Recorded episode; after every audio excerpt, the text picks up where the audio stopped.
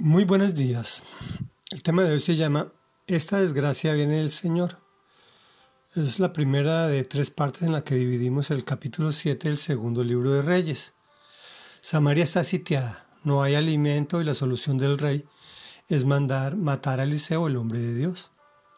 Devolvámonos unos versículos del capítulo 6. Que Dios me castigue sin piedad, exclamó el rey, si hoy mismo no le corto la cabeza a Eliseo, hijo de Safat. Mientras Eliseo se encontraba en su casa sentado con los ancianos, el rey le envió un mensajero.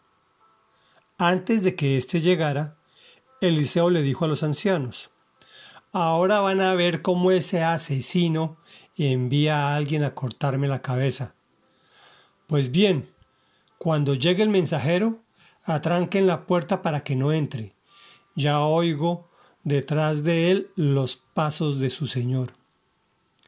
No había terminado de hablar cuando el mensajero llegó y dijo, Esta desgracia viene del Señor. ¿Qué más se puede esperar de él? Eliseo contestó, Oigan la palabra del Señor que dice así.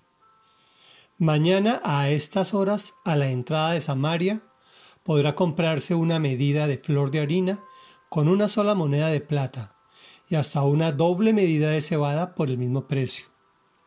El ayudante personal del rey replicó No me digas. Aun si el Señor abriera las ventanas del cielo no podría suceder tal cosa. Pues lo verás con tus propios ojos, le advirtió Eliseo, pero no llegarás a comerlo. Ese día, cuatro hombres que padecían de lepra se hallaban a la entrada de la ciudad. ¿Qué ganamos con quedarnos aquí sentados esperando la muerte? se dijeron unos a otros. No ganamos nada con entrar en la ciudad. Allí nos moriremos de hambre con todos los demás. Pero si nos quedamos aquí, sucederá lo mismo. Vayamos pues al campamento de los sirios para rendirnos. Si nos perdonan la vida viviremos y si nos matan, de todos modos moriremos. Reflexión. Nos encontramos ante una situación similar a la de hoy, frente a un pueblo corrupto que cree que Dios está para cumplir con sus deseos en su gran mayoría pecaminosos. Y si no lo hace es un Dios malo. El mensajero llegó y dijo, esta desgracia viene del Señor. ¿Qué más se puede esperar de él? Una persona que no actúa de acuerdo a la voluntad de Dios no puede esperar la bendición de Dios. Por eso es que el corrupto actúa así. Cuando Dios habla a través del profeta, incluso hasta cuando da buenas noticias, tampoco cree. Mañana a estas horas tendrás comida en abundancia, le dice. Y con una sola moneda y todo será barato, pero no cree. Se le pronostica lo que le espera a los incrédulos, la muerte. Y este insiste. Aun si el Señor abriera las ventanas del cielo no podría suceder tal cosa. ¿Crees que Dios no puede transformar las cosas? ¿Tú crees que no tiene la capacidad? De transformar esa situación que lleva atormentándote tanto tiempo, que te ha puesto a pensar cosas terribles, que Dios no te escucha, que Dios no está pendiente. Reflexiona dentro de ti, transforma tus pensamientos, clama a Dios y verás milagros maravillosos.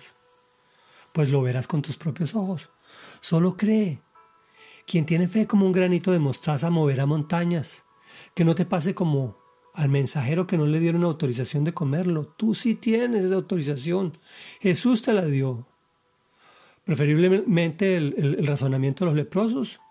Evaluar la situación y escoger de, de, de varios pronósticos malos el menos malo, rendirnos. Si nos perdonan la vida viviremos y si nos mata pues de todos modos íbamos a morir. Bueno, dejemos la historia por aquí. Solo recuerda que el hombre de Dios ya había pronosticado según lo que Dios le había dicho que pasaría. De la misma forma, el Señor ya determinó que hará grandes cosas en tu vida. Claro está que si le crees a Dios. Ya hemos hablado que la fe en la fe no tiene sentido, es absurdo. Es en su palabra, lee la Biblia. Ella tiene muchas promesas para ti de parte de Dios. Oremos. Rey de la gloria, bueno y todopoderoso. Alabado seas, mi Señor.